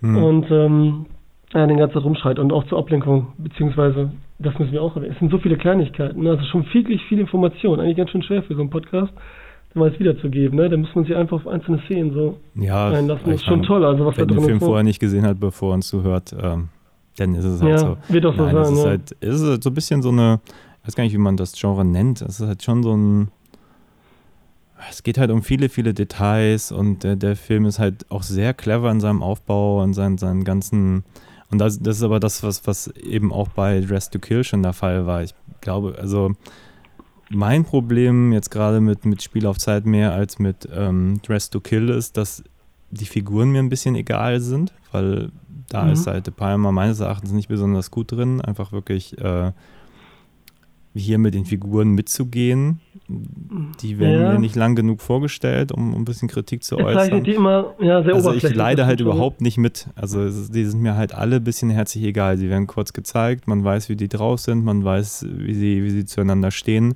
Und Ja. das war's. Und mir fehlt da so ein bisschen so eine emotionale Ebene. Es ist alles so auf so einer intellektuellen Ebene. Es ist halt alles super durchdacht, es ist ein bisschen Malen nach Zahlen. Ähm, man, man sieht nachher die große Verschwörung. Teilweise sieht man Szenen auch mehrfach. Äh, einmal, wie jemand erzählt, wie es war, dann sieht man später, wie es wirklich war. Ähm, also auch quasi eine, eine lügende Kamera, wenn man so will. Ähm, und dann auch immer wieder zeigt sich dann die Realität eigentlich über die Überwachungskameras zum Beispiel, auf die dann auch relativ viel Zeit auch verwendet wird. Und ähm, alles sehr interessant, aber ähm, um meine Kritik jetzt mal ein bisschen vorwegzunehmen, mein größtes Problem an dem Film ist, dass ich den Anfang super stark finde. Er dann für mich so eine kleine Durststrecke hat, bis er dann irgendwann wieder interessanter wird. Auch spätestens, Ja. wenn man dann den, den Bösewicht schon entlarvt. Ähm, gibt es immer wieder tolle Momente, tolle Spannungsmomente, aber ich kann nicht sagen, dass ich das große Ganze, aber ich muss auch sagen, am Ende habe ich wirklich den Eindruck, ich habe ein paar Dinge nicht mitbekommen. Was passiert da? Ja, das ist auch wirklich Ähm, so. Ich musste auch nochmal drüber nachdenken, nochmal zurückswitchen. War das jetzt so? Also es ist wirklich, äh, Der Film gibt sich an vielen Springt. Stellen super Ja. Mühe, da die, die feinsten Details irgendwie klar zu machen und am Schluss ähm, denke ich, zumindest in einem Moment habe ich wirklich gedacht, hä, was passiert da jetzt? Wenn dieser, dieser komische, ähm, dieser Globus da draußen von dem Sturm irgendwie ja, das auf ein, Gebäude losrollt und ähm, da passieren Moment mal, sag- komische Dinge. Sag mal dein Ende, weil es gibt ja zwei Enden, beziehungsweise ich glaube, es wurde aber nur eins produziert. Also es war doch wirklich so, dass dann Gary Sinise steht und will dann äh, folgt äh, Nicolas Cage, Genau. der vorher zu Brei geschlagen wurde und Ja, sie wollen folgt, um rauskriegen, Julia wo die finden, Frau ist, genau. Ja. Diese Frau, die Diese da die- Frau übrigens, die ähm, dem Minister was zustecken wollte, dass äh, Beweise, dass ähm, dieses Waffensystem, was sie da etablieren wollen, nicht funktioniert. Und deswegen wollen sie diesen Verteidigungsminister sowie die Frau ermorden, damit das trotzdem genehmigt wird. Ne? Genau. Und Nicolas Cage versteckt halt diese Frau und versucht dann halt äh, alles zu klären und auch die Beweise zu finden und Gary Sinise ähm, ähm, ja, bloßzustellen. Und dann folgt er ihm und dann sitzen da äh, Julia, Julia heißt sie, glaube ich, nee, Liz heißt sie, genau, Liz und Nicolas Cage, äh, Rick Santoro und dann fährt auf einmal so ein Polizeiwagen rein. Ja. Der fährt da mitten rein, da ist die Polizei da, stellen ihn, auch noch ein äh, Journalist ist, glaube ich, auch noch irgendwie mit dabei und Hm. dann erschießt sich ja Gary Sinise selbst. Ja, Das war's, oder? genau. Ja, und es gibt noch das andere Ende, was Brian De Palma eigentlich wollte, dass halt diese Kugel da reinfährt Hm. und ähm, die bloßstellt. Und ich glaube, ihn sogar überrollt, weiß ich gar nicht mehr. Auf jeden Fall, das sind so erwischen, ne? Deswegen fliegt er, wahrscheinlich wird die vorher die ganze Zeit etabliert und was da nicht los ist, ne? Ja, das mit dem Globe hätte ich jetzt irgendwie auch noch nachvollziehbar gefunden, aber das Ja. mit diesen, diesen Auf einmal dann, ja, das war komisch. Polizisten Das, war so random, weil die wissen ja von nichts. Ähm, ja, ich war man überhaupt die sagen, Polizei draußen. da ist aber auch, da versteht man aber auch zum Beispiel Nicolas Cage-Rolle in dem Moment nicht. Er wird ja vorher zusammengeschlagen, Wieso er da hingeht, ne? Ja. genau, dann, dann geht er da raus, aber anstatt irgendwie Hilfe zu holen, ähm, geht er da direkt zu dieser Frau, die die Bösewichter jagen. Also es ist so obvious, Gut, dass das keine gute ja. Idee ist und ja, der Bösewicht folgt ihm halt so. Ich Das hat mich auch gewundert. Das ist Ja, irgendwie nicht so, nicht so richtig hoffe ich- nachvollziehbar. Dass der Schwergewichtsweltmeister schuld war, weil der verprügelt ihn ja. Hm. Dass er deswegen da oben nicht mehr so ganz. Äh, Ja, er sieht ich meine, er kriecht ja quasi dahin. Ne? ja. Das wäre die einzige Ausrede, die trotzdem natürlich filmisch äh, ein bisschen. Aber das ist auch das, also was den Film stark macht für mich und Spaß macht. Einmal Nicolas Cage, wenn man ihn mag. Hm. Gary Sinise mag ich eigentlich auch gerne. Und ähm, gut, äh, Carla Cugino wird, glaube ich, ausgesprochen, hier, die die äh, Liz spielt. Ist natürlich auch nett anzusehen. Und die Atmosphäre halt, dieses Kammerspielartige. Um, und für Filmemacher halt vielleicht auch, die selber oder sich für Film interessieren, wie das alles aufgebaut ist, konstruiert, was du eben meintest. Ne? Die Figuren an sich, alles sind sehr flach erzählt. Die Geschichte an sich ist auch eigentlich total platt. Aber ähm, wie das alles aufgebaut ist und dann, wo wir jetzt auch drauf zu sprechen kommen können, diese Rückblenden, auch dieses typische Alfred Hitchcock-Ding mit diesem Lügen. Wir sehen eben die äh, jedes Mal, wenn, wer war denn der Erste? Der Boxer wird gefragt, ne? Das war auch Mhm. der Erste. Aus seiner Sicht wird erzählt, dann sehen wir auch wirklich Point of View, aus seiner Sicht erstmal alles, die ganze Zeit, bis jemand die Kamera einmal rausschwenkt und seine Sicht. Dann sehen wir ähm, die Sicht von seinem besten Freund, Gary Sinise. Und da ist es halt, sehen wir die ganze Zeit. Da verlässt die Kamera nie sein Point of View. Das ist schon der Hinweis darauf, dass er lügt. Das ist alles aus seiner Sicht, also diese subjektive Kamera. Dass das nicht von Äußeren gezeigt wird, weil bei Julia ist es genauso. Die erzählt es und da wird auch Point of View erzählt, damit wir erstmal wissen, dass es ihre subjektive Kamera ist, äh, Sicht ist. Aber hinterher wird auch wieder die Situation von außen gezeigt, also der Wahrheit entsprechen kann. Objektiv auch. Nur aus äh, Gary Sinise und da kann man schon so ein bisschen, ne? Sehen. Und dann ist ja auch dann, ich meine, da der Ausdruck von Nicolas Cage dann, wenn er ne, glauben muss, Moment, da freest auch erstmal das Bild, auch wieder so die Stil mit dem Moment, das kann nicht sein, ist er es und so, ne? Das glaube ich jetzt nicht. Und äh, das ist wirklich, äh, das ist schon cool, das finde ich halt geil, ne? Auch dann die Kameras, auf der einen Seite werden die ganze Zeit die ähm, Monitore und alles als Lügen erzählt, was die Journalisten sind, die immer, dann sehen wir einmal den, äh, diesen Waffenhersteller, ne? Der auch damit drin steckt, der natürlich will, dass das Ding läuft, den wir, wie er erzählt und äh, sein äh, Leid ausspricht, den ganzen Bösen quasi. Und hinterher sehen wir dann doch die Wahrheit. Ne? Da sehen wir halt doch was äh, über die Kameras, was wirklich passiert, was auch ein bisschen obvious ist, weil mit dieser Kamera, also ich meine, perfekter gefilmt ging es ja nicht, ne? Also das ist auch so ein Ding. Ja. Aber okay, ne? Das ist halt der Moment, woran er sich dann selber auch erinnert, wo wieder seine Sicht dann zum Spiel kommt, ne? Was wir am Anfang gesehen haben, die Kamera war wichtig, dieser Zeppelin, diese extra Kamera nicht beachtet wurde. Ja. Was Ja. fandst du noch geil? Ich meine, einzelne Szenen, was du sagen würdest? Ja, es ist halt eigentlich über Dress to Kill. Also der eigentliche Plot würde ich sagen, eigentlich fast zu vernachlässigen. Also für mich sind eigentlich die, die wirklich interessanten Momente immer die, wenn, wenn es so eingesetzt wird. Genau, Ja. also wenn zum Beispiel die Frau irgendwie flüchtet und auch nicht weiß, wohin, weil sie kann nicht raus und dann geht Ja. sie ins Casino und dann schmeißt ist sie doch sich kurzsichtig. An so einen Typen, der da irgendwie Ja. halt rumgambelt. So, der hat offenbar ein bisschen Geld, ist in diesem Hotel da untergekommen und Aus ist halt mittendrin. Hinter. Genau, ist halt gerade da unten im Casino und an den schmeißt sie sich halt ran und sie möchte halt, dass, dass sie da gemeinsam aufs Zimmer gehen und so, verspricht ihm quasi Sex und der ist aber eigentlich gar nicht an ihn, ihr interessiert, der ist da irgendwie nur mit seinen, seinen Gambling-Maschinen und gewinnt dann auch und Ja. sie kriegt ihn halt einfach nicht motiviert, mal da aus diesem Casino rauszukommen und währenddessen ist so Gary Sinise fast schon inszeniert als Kampfmaschine, richtig straight da zu ihr Ja, unterwegs. könnte der Terminator sein, ne? Statt Genau. Habe ich ganz kurz gedacht, äh, genau der Eindruck, ähm, wenn er sie jetzt kriegt, dann ist sie halt sofort hin, so das weiß man. Und äh, Ja.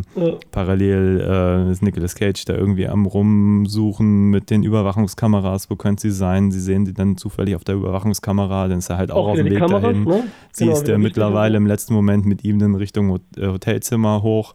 Ähm, Sinise dann hinterher. Das ist halt schon echt geil gemacht. Also das macht Ja. auch echt Spaß. Und dann sind sie auf dem Hotelzimmer. Das ist auch super, Ähm, die Szene, ne? Von oben gefilmt. Ja, dann ist der Typ irgendwie auch pisst, dass, dass äh, sie dann doch nicht mehr will, weil äh, Sex war ja auch nicht ihr Plan, sondern nur in Sicherheit gebracht Nee. zu werden. Das ist schon alles ziemlich toll. Also das sind so die Momente, die mir an dem Film dann auch ähm, am Ja. meisten Freude bereiten.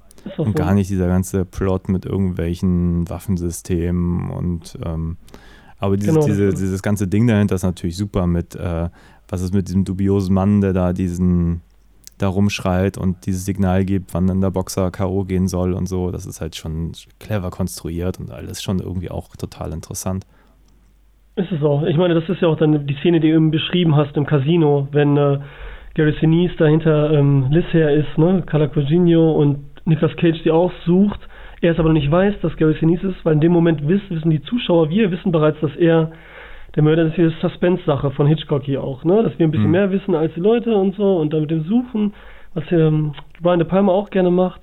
Und ähm, wie gesagt, dann kommen wieder Spielereien, wenn sie in dem Zimmer sind, dann schwenkt, ist auch eigentlich unnötig, aber man schwenkt ja so über das normale Casino-Leben in den Zimmern, die einen zocken da, die anderen ist ein junges Pärchen, was rummacht und dann sind halt die äh, Liz da, die sich dann äh, was Neues, Frisches anzieht, ne, weil sie ja immer noch dieses weiße Ding da anhatte mit dem ganzen Blut, was ja auch komisch ist, die läuft ja die ganze Zeit Blut verschmiert, mit diesem roten Blut, mit den weißen Klamotten rum, ne, Mhm. und keiner sagt was. Überhaupt sind die Frauen ja bei ihm immer, auch ähm, Katie, Angie Dickens in, ähm, in Dress to Kill wäre auch die ganze Zeit weiß und wird damit Blut beschmiert. Auch immer diese jungen Frauen, diese unschuldigen Frauen, die eigentlich nichts tun und so. ne? Das ist auch immer ein schönes Bild von ihm. Oder Ja, auch ähm, auch einfach ein mit Weiß. Kontrast, ne? Weiß und Genau, Rot. dieser schöne Kontrast, diese Unschuld, dann mit Bluteffekt, mit was Bösem von außen quasi. Und, äh, oder Nicolas Cage mit den Klamotten. Der hat auch dieses Hawaii-Hemd, was wir erwähnt haben, ne? Dieser Typ, was ihn halt ausstrahlt. Mhm. Und dann kriegt er ein neues Hemd angezogen, weil das ja volle Blut war. Und seriös sein will und das ist auch so, was dann wieder gibt. Jetzt muss er halt Detektiv sein, jetzt muss er arbeiten, jetzt muss er ein bisschen seriöser sein und so, ne? Diese ganzen kleinen visuellen Ideen und alles, ne? Das ist halt schön anzusehen und äh, das macht richtig Spaß, dem nachzugehen, ne? Wie das aufgebaut ist. Aber ansonsten, ja, wenn man jetzt, ich sag mal so als ähm, normale Zuschauer, kann das schon schwierig sein. Kann man das schon äh, nach der Plansequenz so ein bisschen und besonders wenn man dann weiß, dass Gary Sinise ist, ähm, dem müde werden. Ja, Oder? wie gesagt, das ist für mich mehr ein intellektueller Film. Also ähm, ich hatte jetzt wirklich meine Freude dran. Also mir hat er großen Spaß gemacht. Aber hätte ich den jetzt, also hätte ich jetzt einfach nur Unterhaltung gucken wollen und wäre da im Fernsehen reingesappt und ich glaube, so ging es mir halt irgendwie vor 20 Jahren, als ich ihn das erste Mal sah. Ähm, ich glaube, ich bin damals nicht dran geblieben. Ich kann mich an ganz viele Szenen erinnern, aber ich glaube, ich habe einfach zwischendurch ähm, Nee, ja, irgendwie ich glaube, das Problem ist, war ich abgelenkt, weil ich, äh, weil man sich wirklich ein bisschen auf den Film einlassen musste. Also ich fand Dress to Kill äh, schafft es mehr, einen auch in so einem Sog noch mitzunehmen und dieser Film ist da doch ein bisschen, bisschen zu konstruiert für mein Empfinden und äh, dem fehlt so ein bisschen, also diese Spannungsmomente gibt's, aber auch, dass dann gleich nach dieser Szene dann klar ist, äh, der Sinise ist jetzt der Bösewicht, also sein bester Kumpel, dass ihm das dann auch sofort klar wird. Ich glaube, da hat der Film auch so ein bisschen sein Spannungspotenzial so ein bisschen, bisschen vermasselt. Und Ja. spätestens mit dem Ende, wo man eigentlich denkt, da könnte jetzt noch was kommen, ja, das muss ich sagen, ist auch die größte Schwäche des Films. Und dann habe ich halt ein strukturelles Problem, wenn die erste Szene sozusagen schon das absolute Highlight des ganzen Films ist und das Ende eher ein Downer, da, da, da stimmt für mich so der Aufbau nicht so. Also andersrum, glaube ich, würde man aus dem Film gehen und sagen, boah, was war das für ein geiles Ende. Aber wenn man irgendwie nach einer Viertelstunde sagt, okay, das war jetzt wahrscheinlich schon das Eindrucksvollste im ganzen Film, dann irgendwie ist das, ähm, ja, das Finale war wirklich ist das, das Schlimmste am ganzen strukturell Film. nicht so richtig toll, leider. Also man Ja. denkt zumindest, wenn man schon so geil anfängt, dann muss eigentlich am Ende irgendwas kommen, was dem ebenbürtig ist, so oder auf einer anderen Ebene toll ist, aber nicht dann da so ein bisschen versagen. Und das, glaube ich, ist echt ein Problem, was dieser Film hat. So, so, so vieles ich an ihm toll finde. Schauspieler, Inszenierung, äh, super, super tolle Momente. Also absolut sehenswert. Auf jeden Ja, Fall. wir haben ja noch eine Plansequenz am Ende. Das haben wir auch noch.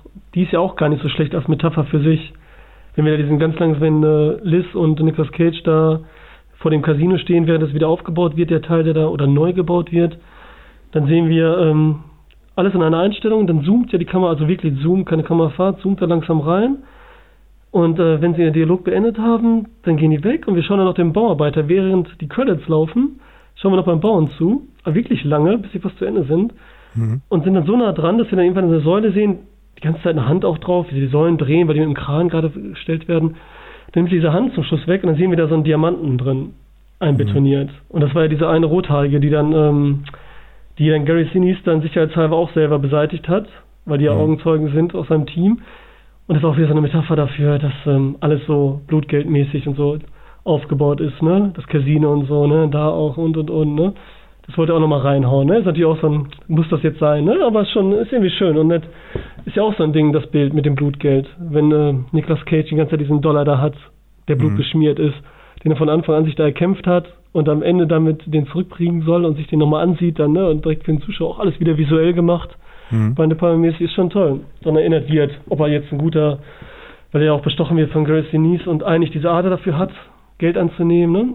Aber da ist er dann doch moralisch oder ethisch dann korrekt. Obwohl es sein bester Freund ist. Also schon eine große Änderung dann für den Charakter, muss man dann sagen. Aber das ist dann letztendlich dann doch zu wenig für den Film, wie du auch sagtest. Ja, und da muss ich aber sagen, da äh, sind wir wieder bei Cage, Sp Cage Spiel. Ähm, Das Kids-Spiel. das ist voll der Zungenbrecher.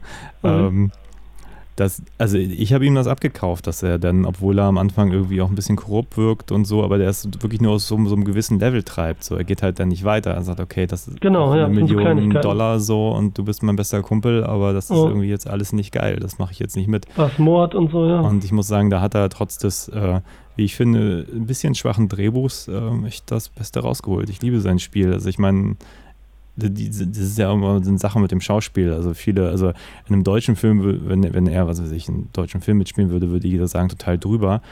Aber ich finde, er kriegt das halt hin, dass er immer glaubwürdige Charaktere erschafft, obwohl er mehr Energie in die Szenen steckt als vielleicht gemeinhin üblich. Aber ich finde das halt Ja. total spannend und gerade der Charakter, da merkt man halt auch diese Zerrissenheit von diesem einen Extrem ins andere. So eigentlich irgendwie ein bisschen Korruption ist okay, aber auch er hat einfach seine Grenzen so.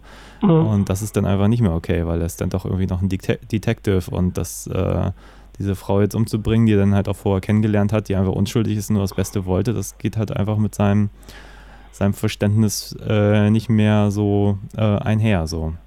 Nee, das finde ich auch. Nicolas Cage, auch die Szene, besonders als Julia, ähm, die Liz, ähm, Coutinho, ihm erzählt, was sie gesehen hat, Gary Sinise, wie sie Mhm. ähm, den Touristen erschossen hat und auch da mit drin steckt. Ähm, dieser Blick, der Moment, dieser Freeze Frame dann, das war, das war auch gut. Also der sein Gesichtsausdruck, da sah man so richtig, wie, wie so seine innere Welt äh, flach lag, ne? Seine innere Ja. Dings äh, zerstört war. Das war echt, da, da habe ich auch gedacht, so, ja, das ist er. Vorher so euphorisch wieder, wie er immer ist, ne, gestikuliert und wild umher, Mimik, schreit und so richtig geil. Und dann kann er auch wieder genau das andere und das ist auch stimmig dann. Also das war, hat mir auch sehr gut gefallen, muss ich auch sagen. Ich bin ja auch immer pro Cage, auf jeden Fall. Ja, und dann ist eigentlich das Thema eigentlich ganz spannend, weil in dem Moment, wo es geht dann ja nicht mehr um die Freundschaft, die ist ja eh kaputt, so in dem Moment, wo er ihm das Geld anbietet. So.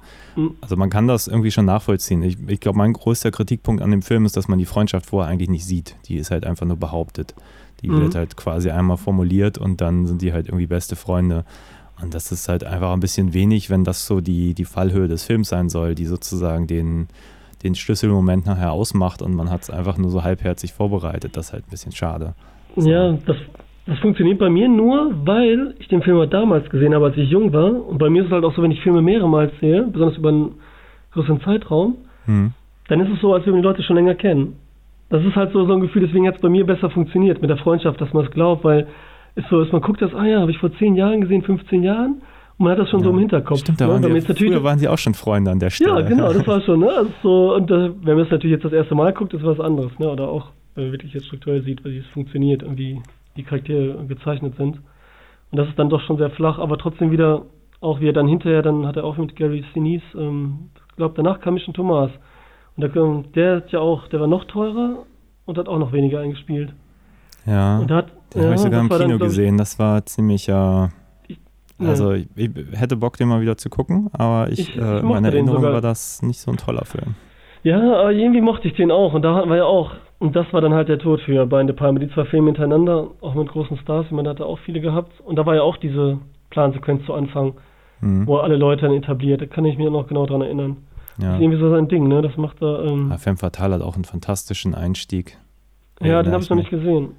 Ist auch, glaube ich, so ein, so ein Diamantendiebstahl oder so. Super geil gemacht. Also, aber auch einer dieser Filme, ich kann mich an diesen Anfang erinnern, den habe ich bestimmt dreimal geguckt, so.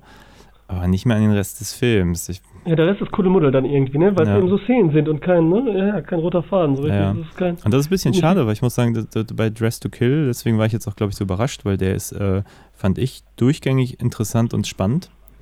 Was ich jetzt bei seinen neueren Werken leider nicht mehr so sehe, als wenn da so das große Ganze so ein bisschen für einzelne Szenen halt so aus dem, äh, aus dem Fokus geraten sind, so, was ein bisschen schade ist. Da, dass, dass die, die ganze Inszen also bei Dress to Kill ist es halt alles so ein bisschen mehr so, es kommt alles auf dieses Thema zurück. Es geht irgendwie um, um doch irgendwie Gewalt und, und Sexualität und auch äh, diese ganze, diese ganze ja. Nummer mit der Therapie und dass sie eigentlich, dass der Therapeut letztlich nachher für ihre Albträume verantwortlich ist. Da, sind, da steckt halt total viel drin, wo man irgendwie andocken kann und das ja. ist alles für sich spannend, auch ohne es auszuerzählen. Ja, und hier haben wir im Hintergrund halt irgendwelche Waffensysteme, die so, ja, schon, äh. so Tech-Talk, der irgendwie nicht so, ja, nicht so aber schon offensichtlich. Ist, so fast schon, als würde Brian De Palma sagen, hier guckt, ihr kriegt jetzt so eine, die war schon tausendmal erzählt, so eine billige Story, Waffensystem, viel Geld drin, ja. da ist ein Politiker hinter, der steckt das rein und so, da ist ein Böser, der ist korrupt und fertig. Ne? Als würde schon sagen so, ich will auch gar nichts erzählen, ich möchte jetzt nur so ein bisschen spielen, Spiel auf Zeit, ja, aber so heißt er ja nicht, Snake. Ja, ja was ich, so, ja. ja. Was ich wirklich interessant finde, es gab halt, wir haben eben nachgeguckt, äh, ich glaube drei Jahre vorher, ähm, ge äh, gegen die Zeit heißt es auch so ähnlich mit äh, Nick of Time, mit, ja. mit Johnny Depp ich glaube Christopher Walken. Ähm, auch genau. ein Echtzeitfilm, da geht es irgendwie um, um äh, Familienvater, ich glaube, dessen Tochter wird entführt, boah, ist schon lange her, dass ich ihn gesehen habe. Und ja, er soll so halt, einem Wagen irgendwo, genau. genau. Er hat 90 Minuten, um Attentat zu verüben und der ganze Film wird dann mehr oder minder in Echtzeit erzählt, auch viel mit Splitscreen, glaube ich, und so. Nimmt so ein bisschen 24 vorweg.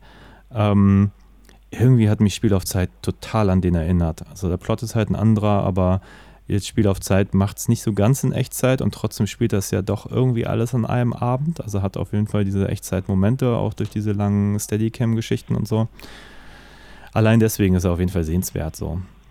Ja, ist schon schlau, weil wenn die Leute nämlich dann Nicolas Cage erzählen, was war, dann sehen wir auch, was sie erzählen. Also es ist immer noch Echtzeit. Da gibt es, glaube ich, wirklich nur zwei, drei Sprünge, so ganz kleine, hm. wenn sie an einem anderen Ort im Casino sind. Ansonsten ist wirklich alles Echtzeit, mehr oder weniger. Und Spiel auf, und hier mit äh, Johnny Depp der Film, das ist ja auch quasi, gut, muss man auch machen, wenn man wenig Zeit hat.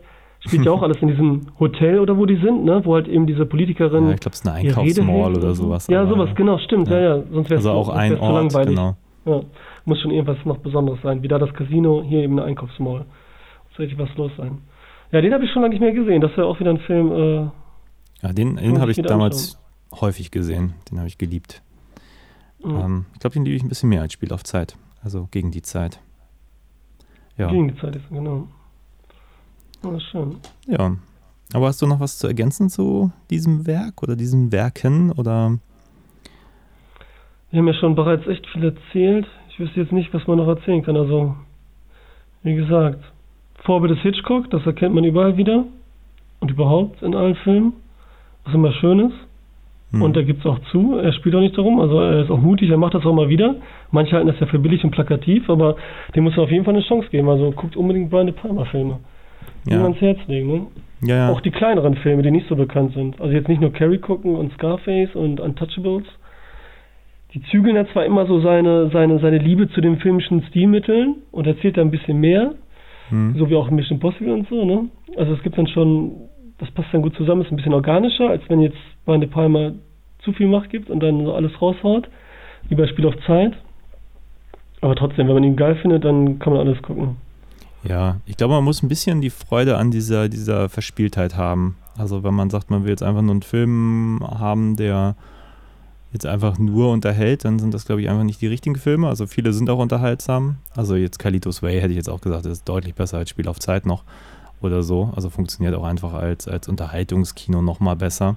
Ja. Ähm, weil er sich eben nicht nur auf so ein paar, paar Spielereien oder intellektuelle Ideen so reduziert. Aber ja, würde ich auch sagen, auf jeden Fall ein super interessanter Filmemacher. Ich bin jetzt mega motiviert, auch die anderen Filme zu gucken, die jetzt auch wirklich jahrelang hier ähm, ungesehen wieder im Schrank standen. Na, jetzt hat man ja Zeit, ne? So ein bisschen mehr eigentlich, wenn man zu Hause ja. rumhängt, in Quarantäne quasi. Genau. Nur einfach, einfach weitermachen mit weiteren Werken. Ja, aber schön, dass du hier warst bei dieser, ich glaube, mittlerweile 26. Episode. Na schön, kommt ja bald äh, 30. Ja. Kannst schon wieder feiern. Ja, ja, ich bin gerade, es ist immer, äh, zeitlich ist das immer schwierig, ähm, Leute irgendwie festzuzurren. Ich weiß nicht, wie, mit wie vielen Leuten ich jetzt schon Termine hatte, die dann immer wieder nichts geworden sind, weil jeder Verpflichtungen hat und dann jetzt wegen Virus dann doch irgendwie was anderes oder Mhm. so. Und jetzt ähm, sieht das aber so aus, als wenn ich jetzt die nächsten Tage sehr viele Filme gucken muss, um dann ziemlich schnell mal wieder sehr viele Episoden auf einmal aufnehmen werde. Ja. Gucken Ja, wir mal. schön. Aber die Zeit ist da. Ja, dann vielen Dank, dass du da warst und dann würde ich sagen, bis zum nächsten Mal. Bye. Bye, bye.